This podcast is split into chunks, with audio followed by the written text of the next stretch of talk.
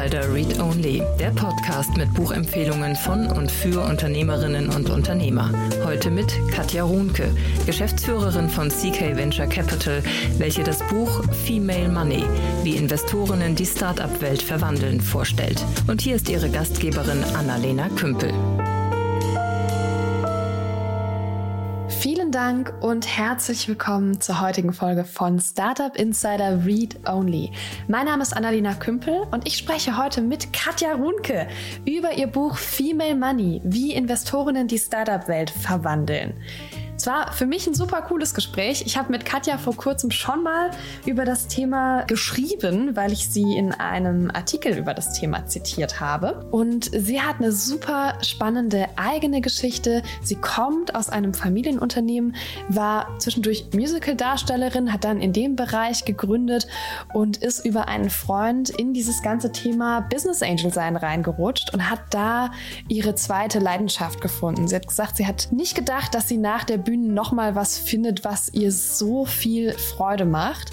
Und deshalb hat sie auch dieses Buch geschrieben.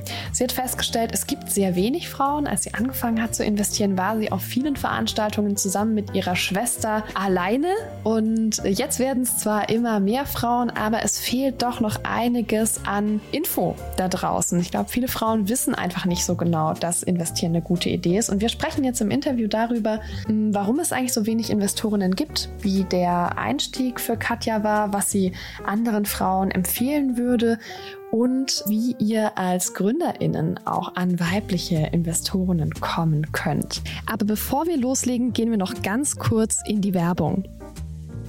Unser Partner heute ist ein anderer Podcast nämlich Zukunftsready vom Hightech Gründerfonds. Alex von Frankenberg, Geschäftsführer vom HTGF, spricht in den Folgen mit Menschen, die sich beruflich mit der Zukunft beschäftigen. Es geht um Startups, um Mut, um disruptives Denken, Innovation und Digitalisierung und darum, wie genau diese Themen in Deutschland vorangetrieben werden können. Es gibt spannende Einblicke, es gibt klare Meinungen und vor allem liegt ein ganz großer Fokus auf Opportunities, für euch, für die HörerInnen. In der aktuellen Folge geht es zum Beispiel um das Ökosystem der Stadt Oldenburg und was die dort ansässigen Unternehmen wie CW, Büfa und die EWE e Startups so zu bieten haben. Reinhören könnt ihr auf www.htgf.de slash podcast slash zukunftsready oder ihr sucht in jeder gängigen Podcast-App nach Zukunftsready und hört euch die Folge da an und noch viel wichtiger, abonniert den Podcast. Ich wünsche euch viel Spaß beim Reinhören und jetzt starten wir ins Interview mit Katja Runke. Hallo Katja, wie schön, dass du da bist. Katja und ich sind uns äh, in den letzten Wochen nämlich mehrfach begegnet im, im Rahmen auch eines Artikels, den ich geschrieben habe. Und deswegen habe ich mich riesig gefreut, dass sie jetzt auch hier in den Podcast kommt zu ihrem Buch Female Money, wie Investorinnen die Startup-Welt verwandeln. Wer soll es denn lesen? Ist es denn ein Buch hauptsächlich für Frauen oder für die ganze Szene? Nein, ich glaube, das ist schon ein Buch auch für die ganze Szene, weil ich schreibe auch nicht nur über das Thema, dass Frauen investieren sollen, sondern ähm, eigentlich das, so wie wir investieren. Also Conny und ich, wir investieren natürlich sehr gerne in Gründerinnen, aber unser Fokus, unser Investmentfokus liegt tatsächlich auf dem Thema Impact. Also wir sagen, wir investieren nur in ähm, Unternehmen, die die Welt ein Stück besser machen. Das ist äh, das Ziel mit unseren Investments und darüber spreche ich auch ganz viel in dem Buch, warum wir das auch brauchen, also warum wir Impact Investing brauchen, warum ähm, Nachhaltigkeit, ähm, Unternehmenswerte, ähm, ja auch Technologien, die einfach unsere Welt retten äh, können oder besser machen können, einfach so wichtig sind. Und tatsächlich ist das ein ähnliches Problem, dass nämlich sowohl weibliche Gründerinnen ähm, zu wenig Geld bekommen, aber auch Impact Investments noch zu wenig Geld bekommen. Ich glaube, beides wird sich ändern. Gerade beim Thema Impact Investing, das hat auch, ist auch schon ganz oben angekommen. Ähm, auch äh, bei den Ländern wie Amerika ist das ganz klar auf der obersten Agenda. Aber ähm, trotzdem, das braucht noch Zeit und Impact Investing braucht an sich einfach ein bisschen mehr Zeit, ne? weil das einfach, ja, teilweise sind es etwa ganz neue Technologien, die es überhaupt noch nicht gab oder einfach Sachen, die gehen nicht so schnell. Also es ist nicht wie Schuhe verkaufen. Mhm. Ja, ich habe, ähm, wir hatten schon mal ein Read-Only-Interview zum Thema Impact Investing mit dem Ferry Heilemann. Der hat ja auch ein, ein, Buch darüber geschrieben. Und ich finde das ganz spannend, wie unterschiedlich das gesehen wird. Weil, ne, also Ferry kriegt super gutes Feedback aus der Szene und die Leute finden das auch alles vernünftig. Und gleichzeitig habe ich für den Artikel für Strive Magazine über Female VC habe ich gesprochen mit der Tijen Onaran unter anderem.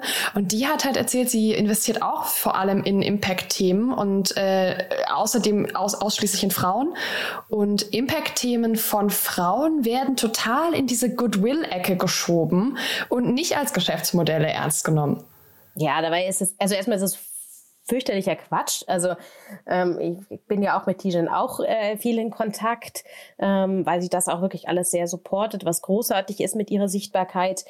Ähm, es ist natürlich überhaupt wahnsinniger Quatsch, dass Impact von Frauen geführte Impact-Startups ähm, irgendwas mit Non-Profit oder Philanthropie oder sonst irgendwas zu tun hat. Im Gegenteil, ich sage immer, die ähm, Startups bei uns im Portfolio, die von Frauen geführt werden, die haben sozusagen den technologisch äh, schwierigsten Anspruch dahinter. Ähm, und äh, es ist einfach, es ist halt immer noch die Wahrnehmung, so ein bisschen die Wahrnehmung, ähm, wenn Frauen gründen, das ist leider tatsächlich echt ein Problem. Also ich habe da auch mit Rita immer wieder auch mal mit Gründerinnen drüber, die dann auch zu mir kommen und sagen, also nicht nur unseren, sondern ähm, auch von außen, äh, die einfach wirklich da Probleme haben mit der Wahrnehmung. Ähm, und die Investoren, leider die männlichen Investoren da draußen, ähm, sie so ein bisschen abtun, was sehr schade ist, ähm, weil sie lassen sich dadurch einfach sehr gute Deals meiner Meinung nach entgehen ähm, und es gibt keinerlei Grund dafür. Aber ja, das ist auch eben das Thema des Buches, weil ich gesagt habe, wir brauchen mehr Frauen, die investieren, damit wir auch mehr Frauen und mehr Impact-Themen fördern können, weil Frauen wollen nachhaltiger investieren als Männer. Das ist, ähm, das weiß man, ja. Das ist der Anteil ist ungefähr um 20 Prozent höher als bei Männern. Und sie wollen auch gerne in Frauen investieren, ne? weil Männer, warum investieren überhaupt Männer in Männer? Nicht, weil sie es böse meinen, das ist ja gar nicht äh, der Fall, sondern das hat einfach was mit dieser ähm, unbewussten Voreingenommenheit zu tun. Dass, dass man immer gerne in den, in den Bro neben einem investiert. Ich glaube, wir Frauen können uns da auch nicht frei davon machen. Letztendlich investieren wir wahrscheinlich auch lieber in jemanden, der uns nahe ist. Aber das ist halt so, wie es ist. Und was kann man dagegen tun? Im Grunde nur, dass man einfach sich Gleichgesinnte sucht, die auch dafür dann Kapital bereitstellen. Weil tatsächlich ist es einfach oft ein Kapitalthema. Ne? Also, dass Gründerinnen nicht genug Kapital finden, insbesondere nicht ganz am Anfang, da geht das meistens sogar noch in den Angel-Runden, aber auch dann gerade, wenn es in die, in die Series A reingeht, dann, wenn die VCs, die ja sehr männlich dominiert sind, noch viel mehr als die Angel-Szene, dann wird es ja noch schwieriger. Und das ist das, was ich halt einfach unbedingt äh, ändern möchte, wo ich sage, das, das ist weder fair noch ist es klug. Also fair ist eine Sache, aber es ist vor allem nicht klug. Und ich finde, wir Menschen müssen einfach klug sein. Ja, bin ich dabei. Was glaubst du denn, warum gibt es so wenig Investorinnen? Ich meine, du hast ja schon beschrieben, wie du in diese Szene reinkamst. Und ich glaube, so eine reine Männerwelt zu betreten, ist schon die erste Hürde. Ja, wobei ich sage immer, die Hürden, ganz ehrlich, die Hürde für uns, die gab es gar nicht. Im Gegenteil, Conny und ich, wir wurden ja mit offenen Armen empfangen. Also von allen, sei es von Investoren, sei es von VCs, sei es von Gründerinnen und Gründern. Also es gab niemanden, der gesagt mhm. hätte, oh mein Gott, jetzt kommen da die beiden und was wollen die denn von uns? Ne? Gar nicht. Im Gegenteil. Also es war eigentlich ein sehr offenes äh, Verhältnis von Anfang an, sehr supportendes. Ähm, deswegen ist es, ist es der Anschein einer Männerwelt, in die man da eintritt, wo man Angst haben müsste, das möchte ich erst einmal sagen, ist es überhaupt nicht. Im Gegenteil, mir ist wirklich kein einziger Mann da begegnet, der irgendwie uns äh, das schwer gemacht hätte. Ähm, und ähm, das Zweite ist meiner Meinung nach einfach die fehlende Sichtbarkeit, weil es über das Thema Startups, und da meine ich nicht nur die ähm, Frauen, äh, sondern das wissen einfach ganz wenige da draußen überhaupt, wie so eine Startup-Finanzierung funktioniert, wie man das überhaupt macht. Wo kommt denn der Dealflow her? Was ist denn eigentlich ein Startup? Ne? Die meisten, wenn ich jetzt auch in meinem Freundes- und Bekanntenkreis herumfrage, da sind CFOs von äh, DAX-Konzernen dabei. Wenn ich mit denen über Startups rede, dann ist da eigentlich relativ wenig Wissen da, weil einfach das gibt ja keine Aufklärung in der Bevölkerung. Das ist auch, das nehme ich zum Beispiel auch in so Wahlprogrammen immer wieder wahr. Da reden sie natürlich auch immer wieder von Startup-Förderung. Ich denke mir immer, sag doch erstmal, was ein Startup ist und nennt doch mal ein Beispiel. Also vielen Leuten ist nicht bewusst, dass Flixbus immer noch ein Startup ist. Ganz, also die sind immer noch im, in der Finanzierungsphase drin. Natürlich sind die jetzt kein Pre-Seed-Startup mehr, sondern in der Series XY. Das ist schon klar. Aber streng genommen sind die da auch noch drin in dieser Phase. Und das ist ja, ähm, und mir, ich glaube, das ist einfach ein Wahrnehmungsthema. Also erstmal ist Hülle der Löwen toll, dass sie es überhaupt mal sichtbar gemacht haben. Aber man sieht da ja nur bestimmte Startups, aber meistens B2C-Startups in einer Pre-Seed-Phase wie das natürlich aufgebaut ist und wie man investieren kann, wo man investieren kann, wie der Dealflow funktioniert, das ist meiner Meinung nach allgemein zu wenig sichtbar. Das ist eben etwas, was ich gerne sichtbar machen möchte. Und zwar für die große, weite Welt da draußen zu sagen, hey, ähm, also blöd gesagt, bevor du dir die nächste Yacht kaufst, im großen Stil, oder wenn du sagst, bevor du die nächste Louis Vuitton-Handtasche kaufst, investier doch lieber in Startups. Da hast du im Zweifelsfall mehr von. Man soll nicht seine Altersvorsorge ähm, äh, da drin äh, natürlich äh, in Startups äh, investieren, weil das ist Wahnsinn. Dazu ist es zu risikoreich. Ähm, aber wenn man sagt, über die Altersvorsorge hinaus will ich etwas investieren und will auch wirklich gesellschaftlich was bewegen, dann ist das eine mega Möglichkeit. Und ich finde es Wahnsinn, dass es mir keiner gesagt hat. Ja, also 20 Jahre, 20 Jahre habe ich investiert. Ähm, und kein Mensch, keine Bank, niemand hat mir gesagt, dass das eine Assetklasse ist, in die ich theoretisch einsteigen könnte gibt ja keine Provisionen dafür. Genau. Es gibt ja auch, also es gibt ja keine zentrale Startup-Investment-Organisation, in die man jetzt einfach so als Privatmensch investieren könnte. Ich weiß nicht, wie das ist mit dem Fonds, den Frank Thelen jetzt auflegen will, ob das nicht irgendwie auch in die Richtung geht. Ich habe das gerade nicht auf dem Schirm. Also es gibt Aber schon Möglichkeiten, auch mit kleineren Tickets in Startups zu investieren, wie zum Beispiel über Prime Crowd oder Companisto. Also das geht mhm. ja schon. Ähm, aber das weiß halt keiner da draußen. Das ist das Schlimme. Ich, also ich sage auch mal bei den Banken, natürlich, die kriegen keine Provision ähm, und äh, können das nicht verkaufen und können auch keine Kredite an Startups vergeben. Jetzt sage ich immer, verstehe ich. Ich finde es trotzdem idiotisch, weil erstens mal ist das Startup von morgen vielleicht, also heute das Konzern von morgen ähm, und auch ähm, Startup-Gründer, die einen großen Exit gemacht haben, ähm, haben dann Vermögen, das sie wieder anlegen. Also ich wäre als Bank sehr darauf bedacht, mich in der Venture Capital Szene sichtbar zu machen. Ähm, aber das, das, Interesse daran ist meiner Meinung nach von gar nicht bis äußerst gering. Mhm. Und was glaubst du, was muss passieren? Also ich würde mir äh, tatsächlich wünschen, erstens mal, dass die Banken da ihren Auftrag ähm, erledigen. Ich würde mir aber auch, also die Journalisten greifen das Thema jetzt immer mehr auf. Das finde ich toll. Äh, das finde ich großartig. Ähm, jetzt auch für das Artikel im Strive Magazin und so. Ich, das würde ich mir noch mehr wünschen, dass überhaupt das in allen Finanzjournalen, äh, aber auch sonst in Artikeln, in Zeitungen und so noch sichtbarer wird und einfach auch diese Bedeutung von Startups für den Wirtschaftsstandort Deutschland ähm, klarer wird, ne, noch, weil das ist, das darf man einfach nicht unterschätzen wenn wir das alles China und Amerika überlassen, sind es erstens mal die Technologien, die die haben, aber auch, ähm, aber auch eben dann die Konzerne. Da ist halt Facebook in Amerika. Und, und, wie viele große Tech-Konzerne haben wir denn in Deutschland? Äh, ich würde sagen, einen halben. Ja, und einer ist. Äh, naja, der letzte, der groß geworden ist, war SAP. Genau, oder? also SAP und dann halt Wirecard, was jetzt nicht so ein schönes Ende genommen hat, äh, was natürlich auch nicht gerade gut ist für die Sichtbarkeit. Reden, reden, reden wir nicht mehr drüber. aber letztendlich, genau, also wir haben SAP und das ist irgendwie der letzte große, aber das können wir ja nicht alles da draußen ähm, in Amerika liegen lassen. Und jetzt kommen durch auch den Druck, der der Klimawandel auslöst, und die Umweltprobleme ja viele neue Technologien auch auf dem Markt, die sehr spannend sind und wo man in Deutschland durchaus noch Möglichkeiten hat, ähm, Vorreiterstellungen mit einzunehmen, also anzunehmen. Aber dafür muss natürlich auch Kapital da sein und Kapital kommt nun mal eigentlich aus der Privatwirtschaft, nicht aus, vom Staat. Ja. Was hat dir denn geholfen zu verstehen, wie diese Startup-Investments funktionieren? Weil du kommst ja aus einem ganz anderen Bereich. Du kommst zwar aus einer Unternehmerinnenfamilie, ihr habt ein Familienunternehmen, das du auch mit deiner Schwester zusammen führst. Und dann ähm, hast du gedacht, Mama, was ganz anderes und bist Musical-Tänzerin geworden. Ähm, auch sehr erfolgreich, wenn ich mich richtig erinnere. So, und jetzt aber Startup-Investments. Wie bist du da reingekommen? Okay, jetzt muss ich kurz lachen, weil Musical-Tänzerin bin ich tatsächlich überhaupt nicht gewesen. Oh, entschuldige. Nein, nein, nein, nein, alles gut. Ich erklär's das ist auch irgendwie so, Tänzerin war ich tatsächlich, ich war Sängerin und Schauspielerin. Ich konnte oh. zwar auch tanzen, aber ähm, also deswegen, da würden jetzt, wenn da jetzt zufällig meine äh, Tanzlehrerin ähm, von früher zuhören würden, wahrscheinlich herzlich lachen. Äh, sagt, nee, Tänzerin war ich nicht. Nein, ich bin Sängerin, Schauspielerin gewesen, habe Musical gemacht, habe eigene Theaterproduktionen auch produziert. Da kam das Unternehmertum dann wieder zu mir zurück. Ähm, auch tatsächlich gar nicht so gewollt, sondern das hat mich dann irgendwie eingeholt.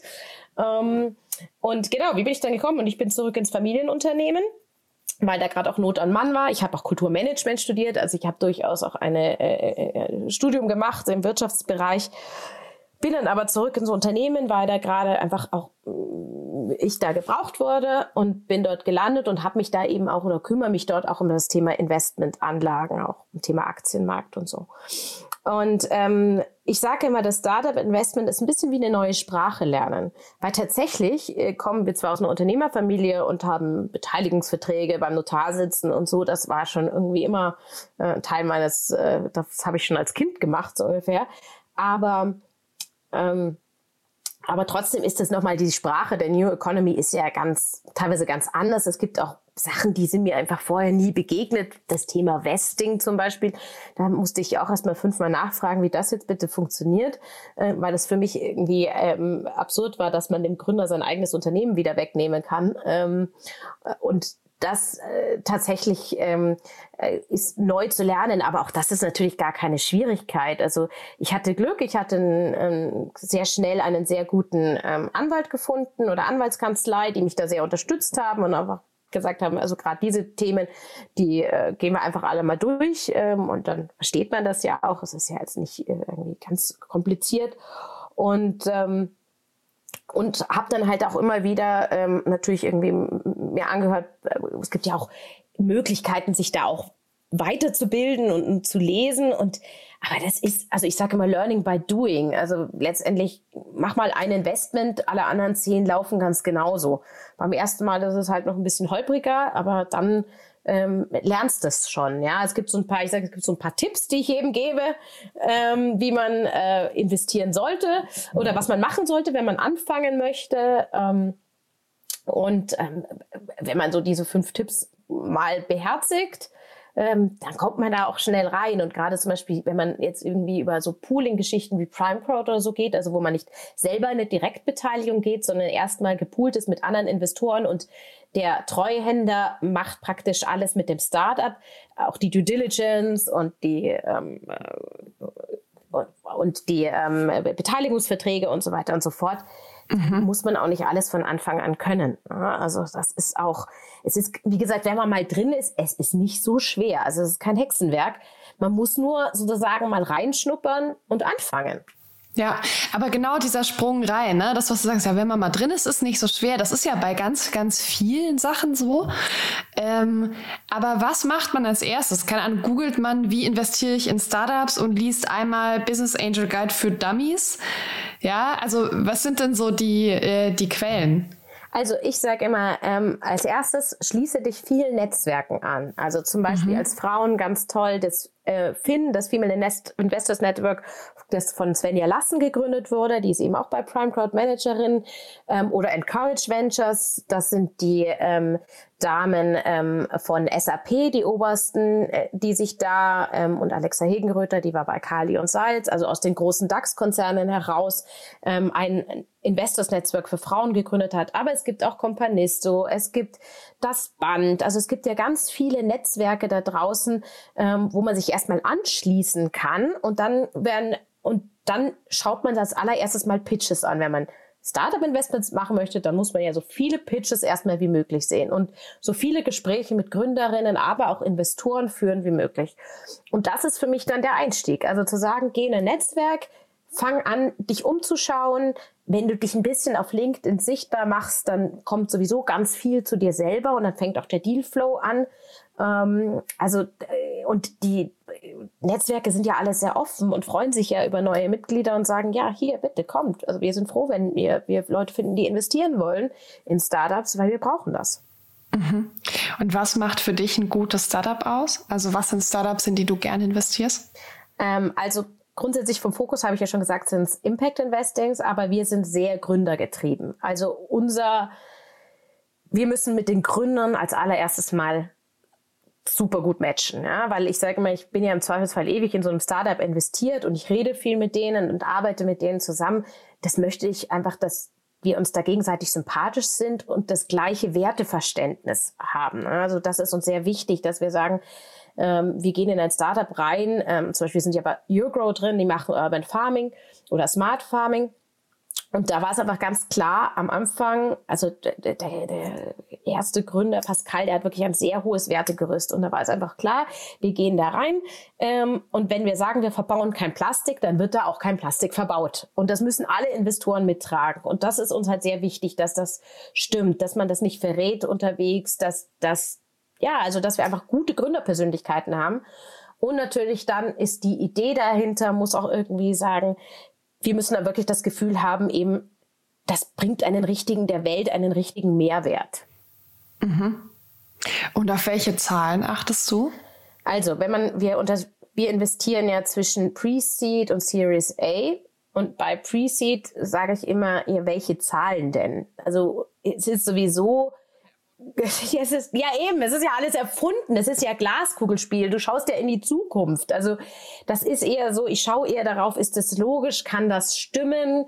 Ist das machbar? Ja oder nein? Theoretisch. Aber ich, ich schmunzel immer auch bei so, so äh, Businessplänen ein bisschen, weil der berühmte Hockeystick, den gibt's sowieso nicht. Es gibt Wellen. Also, Unternehmertum ist nie auf, sondern es gibt rauf und dann geht's mal wieder runter, weil dann kommt Corona oder sonst irgendein Spaß.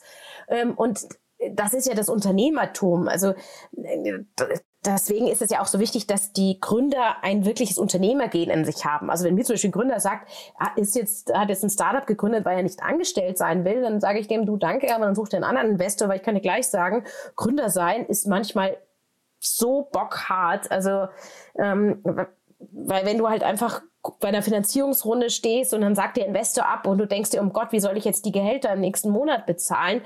Das äh, bringt dir schlaflose Nächte. Also das ist ja keine Party, die du da machst, sondern sehr, sehr harte Arbeit. Ähm, und deswegen ist es, ja, genau, deswegen sage ich die Zahlen, gerade ganz frühen Phasen, wenn das in Series A geht, klar, da guckt man sich sehr viel mehr an. Da gucke ich mir auch immer ganz gerne eher an, okay, was hat der gesagt, was für Zahlen wird er liefern und was hat er geliefert? Also eher so, wie, wie, wie gut ist der Kaufmann oder die Kaufmännin ähm, dahinter, ähm, Kauffrau. Kauffrau. Schwester, Kauffrau. Früher meine Schwester wusste immer nicht, was sie jetzt nehmen sollte als Titel. Sie ist die Diplomkauf. Steht bei ihr steht tatsächlich Kaufmann. Das war ja noch Zeiten, wo man mhm. so gegendert hat. Ähm, und ähm, genau. Also äh, und das ist tatsächlich eigentlich das, was ich mir anschaue. Aber jetzt ja Zahlen sind im Startup Business meiner Meinung nach ähm, ja also umso früher umso weniger relevant. Ja, ja, gut. Das heißt, man guckt so ein bisschen drauf, wie, wie plausibel sind die, äh, die Dinge, die man da bekommt. Genau. Ähm, ja, okay. Genau. Es ist letztendlich Plausibilität, weil was willst du, was will ich bewerten? Es gibt ja keine Vergangenheitsdaten. Mhm. Also ich kann ja nur, oder so wenig, dass sie eigentlich noch einfach nicht aussagekräftig sind. Wir gehen ja teilweise in, in, in Phasen rein, wo sie noch nicht mal ein Markteintritt stattgefunden mhm. hat. Ja, okay. Und dann würde ich gerne mit dir noch so ein bisschen auf dein Umfeld schauen. Du hast ja vorhin erzählt, wie dein Bild von der Startup-Investorin so war und wie das von der Höhle der Löwen auch ähm, ja gestaltet wurde. Was hast du denn vielleicht für unterschiedliche Frauen in deinem Umfeld, die investieren? Also, dass wir so, so einen groben ja, so einen Überblick bekommen. Wer kann das denn eigentlich alles machen? Wie unterschiedlich sind denn die Profile? Sind das alles Familienunternehmerinnen, so wie du? Gar nicht. Also es ist ganz unterschiedlich, finde ich. Also die Frauen, die ich äh, treffe, die sind ja noch nicht so viele, die man trifft, aber die meisten Frauen treffe ich natürlich über das Female Investors Netzwerk, die in Startups investieren. Ähm, und die sind unterschiedlich. Die haben entweder eigene Firmen gegründet, muss aber auch nicht sein, oder sie sind, äh, sagen wir, im, im oberen Management auch eben äh, angesiedelt gewesen und haben sich da äh, Vermögen aufgebaut. Ähm, also das ist nicht immer so, das muss ja natürlich nicht immer Unternehmer sein. Also ich glaube, ich bin mit meinem Musical-Background sowieso der absolute Exot da auf der Bühne, weil das hat natürlich, das hat tatsächlich fast keiner gemacht. Doch, neulich hatte ich ein tolles Gespräch mit einer Investorin auch ähm, und die hat tatsächlich auch selber Klavier studiert und ähm, Kulturmanagement studiert, also kommt auch, war dann aber bei BCG aber kommt auch aus der Kulturecke. Ähm, also das, wir haben sehr gelacht, weil wir gesagt haben, das ist eigentlich äh, sehr ungewöhnlich. Wir sind da ziemlich alleine auf weiter Flur. Ähm, und ähm, genau, also es ist, äh, ja, also ich würde sagen, ich, letztendlich finde ich, kann jeder investieren, der etwas weitergeben möchte. Weil es ist ja auch nicht so, dass man jedem Startup gleich hilft. Also es gibt Startups, die haben bei uns im Portfolio, die haben Gründer, die sind so viel erfahrener und so viel besser im, im Business, als ich es bin. Denen kann ich in ihrem Geschäft nichts raten. Aber trotzdem sind sie froh, wenn sie sozusagen mal eine andere Perspektive bekommen, ähm, ich mache zum Beispiel viel mit den Startups, dass ich über, mit denen rede über Verhältnisse zwischen den Investoren oder auch Mitarbeiterführung. Ähm, also ich glaube, jeder äh, hat einfach was zu geben. Und deswegen ist auch jede Frau da letztendlich richtig, die das Gefühl hat, sie möchte von ihren eigenen Erfahrungen, egal woher sie kommen, egal aus welchem beruflichen Umfeld, du hast ja immer was, was ein Startup brauchen kann. Also jeder, weil das ist ja ein Unternehmen und, und, und Unternehmen ist ja praktisch wie eine kleine Welt. Also ob du jetzt aus dem Recruiting kommst und da helfen kannst oder aus dem Unternehmertum kommst ähm, oder aus ähm, der Supply Chain Management kommst, äh, es wird immer einen, einen Punkt geben, wo du einem Startup helfen kannst. Mhm. Ja, da gibt es eine wunderschöne Geschichte zu, die recht aktuell ist. Die beiden Gründerinnen von Tandemploy hatten schon einiges an Geld eingesammelt und haben letztes Jahr festgestellt, ah, wir haben lauter äh, Business Angels in unserem Board und das sind alles Männer und haben dann eine weitere Investmentrunde gemacht, um sich ganz bewusst die gleiche Anzahl von Frauen ins Board zu holen und einfach diese Perspektive zu erweitern. Natürlich ist es cool, auch das Geld reinzuholen, aber das war in dem Fall nicht der, der vordringliche Teil, sondern einfach dieses Investment Board auszugleichen und da noch Frauen mit anderen Perspektiven reinzuholen. Fand ich einen ganz spannenden Ansatz. Anna Kreiser von Tanemploy aus dieser Geschichte heraus ist ja dann Encourage Ventures genau. entstanden, weil die ja sozusagen einfach die, die äh, Investorinnen waren, die auch gesagt haben, okay, ich glaube, wir müssen hier was tun, hier gibt es einfach zu wenig. Ich glaube, die hatten das auch nicht so richtig auf dem Zettel, Alexa Gorman mhm. und Co., was, äh, was da eigentlich in der Startup-Szene los war und sind über Tandemploy auch darauf aufmerksam geworden, gesagt haben, okay, hier gibt es auch ein Problem, wir haben zu wenig Geld. Und Startups, das habe ich die Erfahrung gemacht, die wollen Frauen an Bord haben. Auch mhm. Startup-Gründer, also nicht nur Gründerinnen, sind auch Startup-Gründer. Also ich kriege da teilweise fast schon unmoralische Angebote, dass wir da einsteigen bei denen weil ähm, wir, äh, sie wollen die Perspektive haben, weil das, sie auch wissen, das ist auch für Beiratssitzungen und Gesellschafterversammlungen zum Beispiel viel angenehmer, wenn da Frauen mit dabei sind und auch die Perspektive wichtig ist, egal welches Geschäft du machst. Ähm, man weiß, diverse Teams performen besser. Und so ist es doch auf Investorenseite genauso wie auf Gründerseite.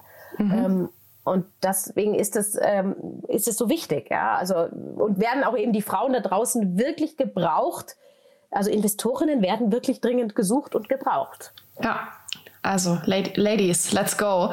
Ähm, du hast in deinem Buch dieses Perspektiventhema auch beschrieben. Du hast relativ am Anfang gesagt, naja, wir haben festgestellt auf diesen Events, dass männliche Investoren ähm, auf Pitch-Veranstaltungen zu uns gekommen sind und sich für unsere Fragen bedankt haben, weil sie die selbst niemals gestellt hätten. Was sind es denn für Fragen, die ihr stellt, die von den männlichen Investoren über sich selbst sagen, sie hätten die niemals gestellt? Also ich glaube, wir gucken halt auf einer menschlicheren Ebene oft auf die Gründer. Also das kriegen wir auch von den Gründern immer wieder und Gründerinnen wieder gespiegelt. Ähm, dass wir sozusagen ähm, auch herausfinden eben wollen, warum macht ihr das überhaupt? Ähm, was ist denn eure Intention dahinter? Was ist denn eure Vision? Was ist denn euer, also jetzt mal nicht nur die monetäre Vision, sondern ähm, eure, eure äh, Vision hinter dem Ganzen und wir versuchen ja wirklich zu verstehen, was die da eigentlich machen. Also wir gehen nicht so sehr mit dem, wie verdiene ich da möglichst schnell Geld damit ähm, rein, sondern wir gehen damit rein, was ist das für ein Produkt, was die Welt wirklich brauchen könnte und wie können wir damit helfen? Und ich glaube, das sind so Fragen, die wir dann eben stellen, wo dann Investoren sagen, oh, wir haben eher immer geguckt, ja, welche Zahl und und und welches, äh, äh, was ist jetzt da der Exit und wie ist jetzt da das Szenario? Und wir schauen halt, wir versuchen mehr in diesen in diese tiefere menschliche Ebene hineinzugehen. Und das ist, glaube ich, der Unterschied, wie Frauen auf solche Themen einfach gucken und ähm, auch dann versuchen, eine persönlichere Beziehung aufzubauen zu den Gründern. Mhm. Ist es eine Frage des Geschlechts oder vielleicht auch eine Frage des Zeitgeists? Ähm, tatsächlich, wenn ich ganz ehrlich bin, ich glaube, es ist eher eine Frage des Zeitgeists. Mhm. Ich glaube, es ist nicht so sehr eine Frage des Geschlechts. Ich sehe das jetzt, wenn ich das vergleiche eine Generation meiner Mutter, die ist jetzt Mitte 70. Ähm, und ähm, jetzt, dann ist es trotzdem, würde sie auch andere Fragen stellen. Also ich glaube, das ist einfach, ähm, ja, das ist der Zeitgeist. Ich glaube, wie wir einfach die Welt sehen und auch möchten, wie eine Welt in Zukunft sein wird für unsere Kinder. Ähm, und ich sehe da auch bei den Gründerinnen und Gründern, auch umso jünger sie sind, umso ja, umso wichtiger ist ihnen wirklich ähm, der Purpose ihres Unternehmens noch. Mhm. Also da geht es nicht nur um ein, ein, cooles Unternehmen aufzubauen, sondern geht es wirklich darum, mit diesem Unternehmen ein aktuelles Problem wirklich zu lösen, was, was, wie gesagt, also natürlich muss ich sagen, wir schauen uns sehr viele Impact-Themen an, deswegen ist es natürlich auch so ein bisschen, jetzt natürlich auch ein bestimmter Fokus, den ich da habe. Aber ich ähm, sehe da einfach auch gerade bei den jüngeren Leuten einfach ein ganz großes ähm, großes anderes Verhältnis zur Welt. Mhm. Wie viel Zeit steckst du eigentlich in deine Investments? Also wie viel Zeit kostet es dich, äh, so in der Woche neue Startups zu finden und das anzugucken und mit Leuten zu sprechen? Äh, viel, sehr viel Zeit, viel mehr als ich geplant hatte, muss ich ganz ehrlich sagen. Also ich bin ja noch im Familienunternehmen tätig und ähm, das geht auch nur, weil wir noch einen zweiten Geschäftsführer haben, der da das Gott sei Dank jetzt auch gut abfedern kann, weil ich tatsächlich sehr viel Zeit, also sicher 50, manchmal sogar 80 Prozent meiner Arbeitszeit in der Woche tatsächlich dem Thema Startup gewidmet ist. Es kam natürlich noch das Buch dazu, das hat jetzt auch viel natürlich noch Zeit gefressen. Ähm, wir haben auch jetzt zum Beispiel aktuell gesagt, wir nehmen keine neuen Direktbeteiligungen mehr auf, weil wir es einfach nicht schaffen. Also ich schaffe es nicht mehr. Ich bin noch ein bisschen mehr involviert als Conny, die ja auch noch in Österreich eine große andere Unternehmensgruppe hat. Ähm, und ich schaffe es jetzt nicht mehr, alle Startups dann richtig zu betreuen. Ähm, Wenn es mehr werden, wir haben jetzt elf Investments, zwei über, den, über einen Treuhänder und ähm, genau, also das ist so, das ist schon zeitintensiv. Allerdings ist es natürlich auch die Entscheidung, ähm, also es geht wie gesagt auch leichter. Also zum Beispiel auch ein ganz tolles Möglichkeit zu investieren ist über Better Ventures als Angels. Die nehmen einem auch ganz viel ab. Die machen nur frühphasige Impact äh, Investments in einem sehr engen Investorenkreis. Also das ist auch, ähm, da geht es dann auch leichter. Also es ist nicht immer so, dass man so viel Zeit wie ich jetzt da reinstecken muss, aber ich habe mich dem auch ziemlich verschrieben. Ich muss sagen, Startups sind meine neue, neue Leidenschaft nach der Bühne. Ich sage immer, ich hätte es nicht gedacht, dass ich nochmal was finde, was mich beruflich so erfüllen wird. Aber die Startups sind meine neue Leidenschaft. Oh, das ist aber schön. Das klingt gut. Wir quatschen echt schon eine ganze Weile. Es sind schon mehr als 30 Minuten. Deswegen würde ich dich zum Abschluss vielleicht noch nach Tipps fragen für Neuinvestorinnen zuerst und dann noch nach äh, Tipps für Startups, die nach weiblichen Investorinnen suchen. Ähm, also, wie gesagt, habe ich schon gesagt, äh, einmal schließe dich so viel, für Investoren schließe dich so viel Netzwerken wie möglich an. Ähm, schaue dir so viele Pitches wie möglich an, weil nur so kannst du Entscheidungen ähm, treffen. Ähm, oh Gott, jetzt muss ich mir selber überlegen, was ich selber immer noch sonst sage. Also auf jeden Fall fang an, man muss es machen. Wenn man nur zuschaut, lernt man es nicht. Also es ist immer wie im Leben, also raus aus der Komfortzone und ähm, einfach mal probieren. Wie gesagt, jetzt nicht gerade mit der Altersvorsorge und auch vielleicht nicht mit Riesenbeträgen, klein anfangen, am besten über einen über eine Möglichkeit, wo man mit kleineren Tickets auch investieren kann. Ähm, das sind äh, meine Haupt äh, meine Hauptpunkte. Jetzt habe ich bestimmt auch noch welche vergessen. Ähm, und die findet man dann aber im Buch. Da habe ich es nämlich alles schon aufgeschrieben. Und, und ähm, für Startups, um weiblich, äh, um ja natürlich Encourage Ventures, allerdings machen die tatsächlich auch nur weibliche Gründerinnen. Ähm, Ansonsten ähm, Female Investors Netzwerk, da sind eben sehr viele Frauen auch, die investieren. Und ansonsten muss man sich tatsächlich leider noch auf LinkedIn umschauen, weil es gibt nicht so viele. Also ich versuche es dann immer weiter zu vermitteln, weil ich natürlich auch nicht in jedes Startup investieren kann und gute Themen, aber ähm, äh, ja, leider muss man da äh, selber ein bisschen suchen, weil so viele gibt es noch nicht und auch noch nicht so viele Netzwerke. Ja, das. Ich glaube, ich glaube, das ist part of the business, dass man halt einen Business Angel auch suchen muss. Ja, eben genau. Also man muss eh den richtigen Investor äh, finden, weil es ist ja immer so, dass ein Cap-Table, man muss ja auch immer echt gucken als Startup, dass man einen guten Cap-Table zusammenbekommt. Ähm, weil äh, erstmal müssen sich die Investoren untereinander verstehen. Ähm, und zweitens ähm, ist es auch so, dass man ja nicht fünf Steuerberater als Business Angel braucht. Ja? Am besten noch einen dabei, wenn du Glück hast, oder auch nicht. Aber ähm, möglichst viele Fähigkeiten besetzen. Auch hier einfach Diversität. Also das ist einfach meiner Meinung nach da tatsächlich äh, das Erfolgsgeheimnis. Sehr schön. Vielen, vielen Dank für deine Zeit und den Input und das Buch. Wenn der Podcast rauskommt, ist das Buch schon draußen, aber ich wünsche dir jetzt trotzdem erstmal viel Erfolg für den Start. Dankeschön, danke. Und vielen Dank für die Zeit, die du dir mir gewidmet hast und dass ich hier meine Geschichte teilen durfte. Lieben gern. Danke dir, Katja. Bis bald. Danke. Tschüss.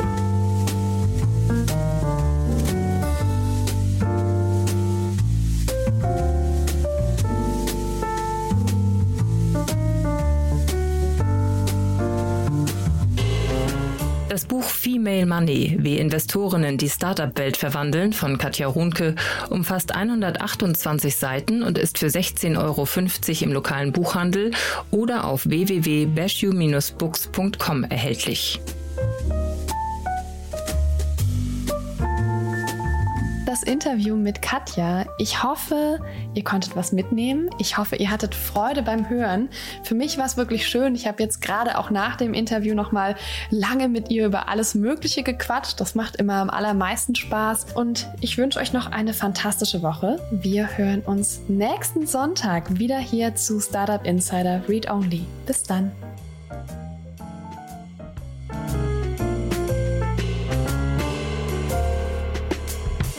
Wir verlosen fünf Exemplare des Buches Female Money, wie Investorinnen die Startup-Welt verwandeln von Katja Runke.